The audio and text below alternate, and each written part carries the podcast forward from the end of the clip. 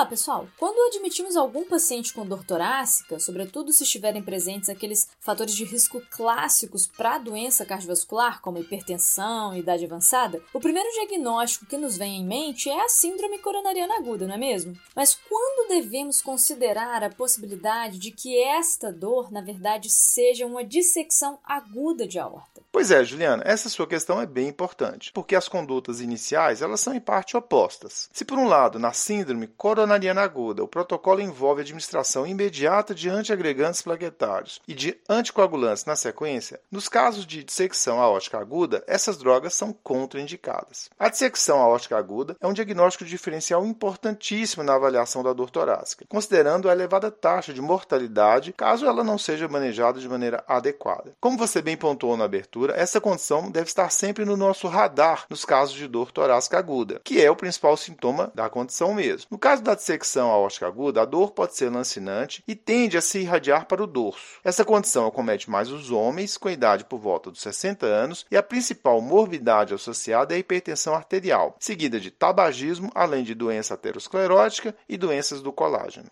Exatamente, Vandak. Do ponto de vista de definição, a dissecção aórtica aguda faz parte do grupo de doenças que representam a síndrome aórtica aguda, ou seja, condições que acometem a parede da aorta. Representando essa síndrome, além da dissecção, a gente vai ter ainda basicamente o hematoma intramural e a úlcera aórtica. Juliana, dentre essas três condições, a dissecção aórtica aguda compõe mais de 85% dos casos. Né? Ah, e o termo agudo aqui representa o intervalo de tempo entre o início dos sintomas até 14 dias, ou seja, duas semanas, não é mesmo? Isso mesmo, Van Dijk. Do ponto de vista fisiopatológico, pessoal, há diferenças entre as condições que representam a síndrome aórtica aguda. Na dissecção, ocorre primeiro uma laceração da tônica íntima, aquela porção mais interna da parede da aorta, de maneira a gerar um falso lúmen que vai direcionar o fluxo sanguíneo que penetra nessa laceração e promove literalmente uma dissecção, ou seja, né, uma separação das camadas da parede da aorta. Já no hematoma intramural, não haverá essa laceração da íntima, mas sim uma ruptura dos vasa vasorum, que são aqueles vasos que nutrem a parede dos vasos sanguíneos de maior calibre. E aí, com isso, vai ter um sangramento na camada média, ainda que possa evoluir também para uma dissecção das camadas da parede da aorta. E por fim, a ulceração da aorta, que decorre de uma placa de aterosclerose significativa que lacera a camada íntima, promovendo a comunicação entre o lume da aorta e a camada média. Pessoal, para quem não conseguiu imaginar assim com clareza as condições uh, que a Juliana acabou de descrever, a gente vai colocar as imagens esquemáticas no blog da Curian, ok? E como a dissecção aórtica aguda é a principal representante, nós vamos focar nossa discussão de hoje nessa condição mesmo. Bom, do ponto de vista da classificação da dissecção aórtica, nós temos dois sistemas, conforme o segmento da aorta acometida. Ambos utilizam esse parâmetro. A classificação de Stanford divide em tipo A e tipo B. Tipo A é quando a aorta ascendente está envolvida, independentemente do grau de acometimento distal do processo. E o tipo B de Stanford é quando apenas a aorta descendente estiver acometida. Já a classificação de DeBakey, ela divide a dissecção de aorta em três categorias. Tipo 1, quando ambos os segmentos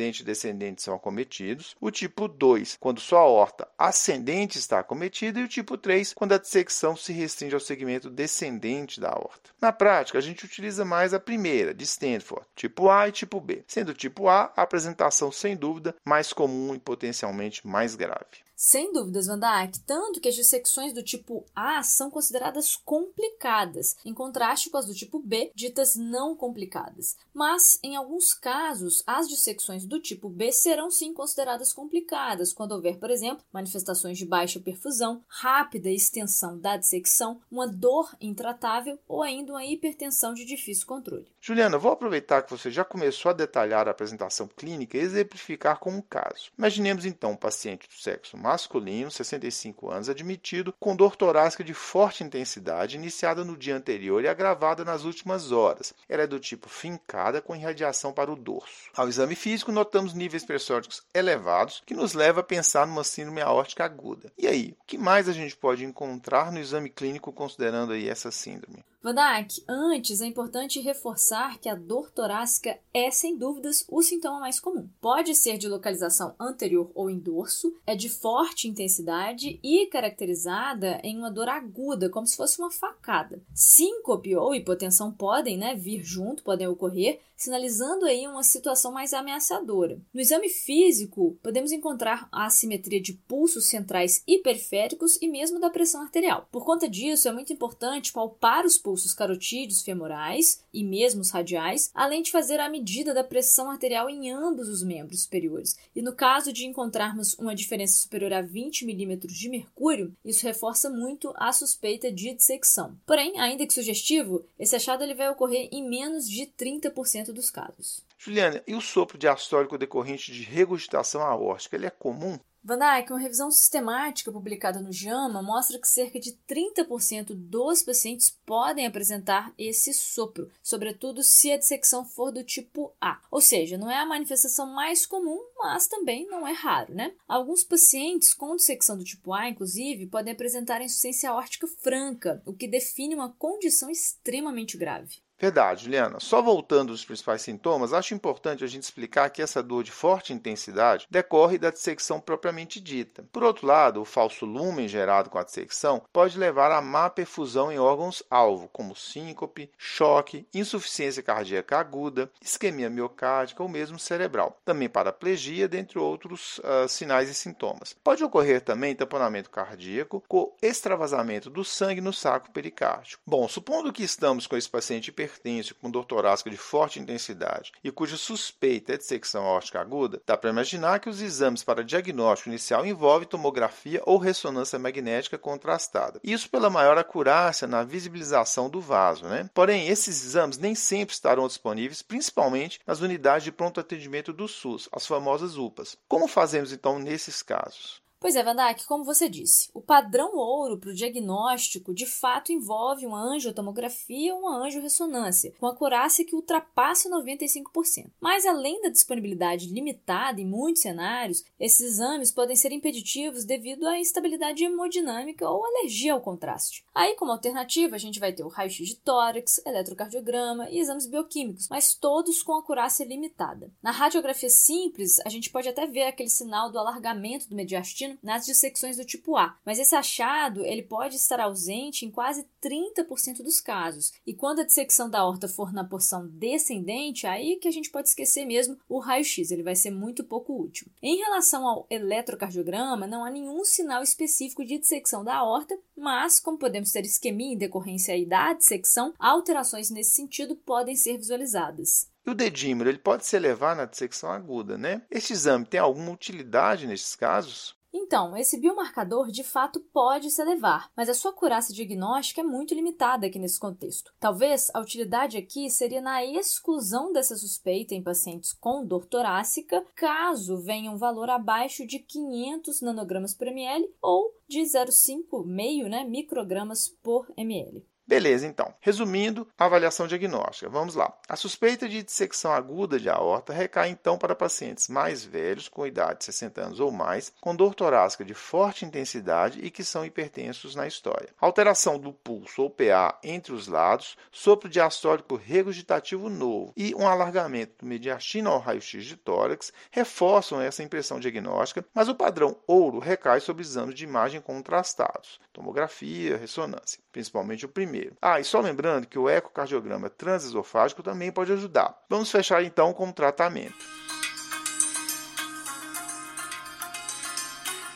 Vanak, o tratamento vai depender do tipo de dissecção. O tipo A representa uma emergência cirúrgica, isso por se localizar na parte ascendente da horta. Já o tipo B será uma urgência apenas se houver aqueles sinais de lesão de órgão-alvo que a gente mencionou.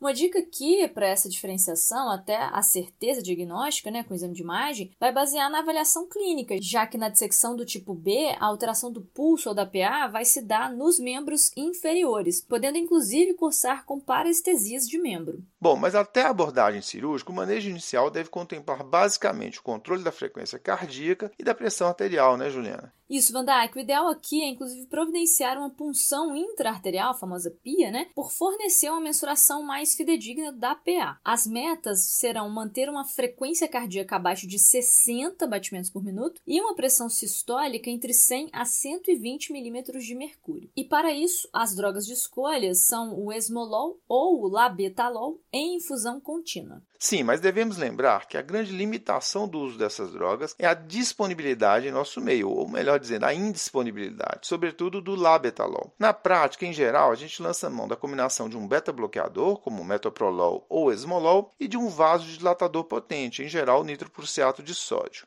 Exatamente, Van Dyke, mas um ponto importante aqui é a respeito do vasodilatador, que idealmente só deve ser iniciado após alcançarmos o controle da frequência cardíaca, já que a vasodilatação pode provocar uma taquicardia reflexa. Boa ponderação, Juliana. Bom, e além de mantermos esse objetivo quanto à frequência cardíaca abaixo de 60 e uma pressão arterial sistólica abaixo de 120 milímetros de mercúrio, como a dor pode ser muito intensa, ela pode também demandar opioides. Não custa lembrar ainda que os anticoagulantes ou antiagregantes não devem ser feitos neste momento. E também que devemos solicitar a avaliação mais urgente da cirurgia cardiovascular, sobretudo na dissecção do tipo A. Com roteiro e edição de Vandac Nobre e Juliana Vieira e produção de Bernardo Levindo, este foi mais um Corrida de Leito, o podcast da Cura em Lab. Agradecemos e esperamos tê-lo conosco novamente em breve. Até a próxima semana.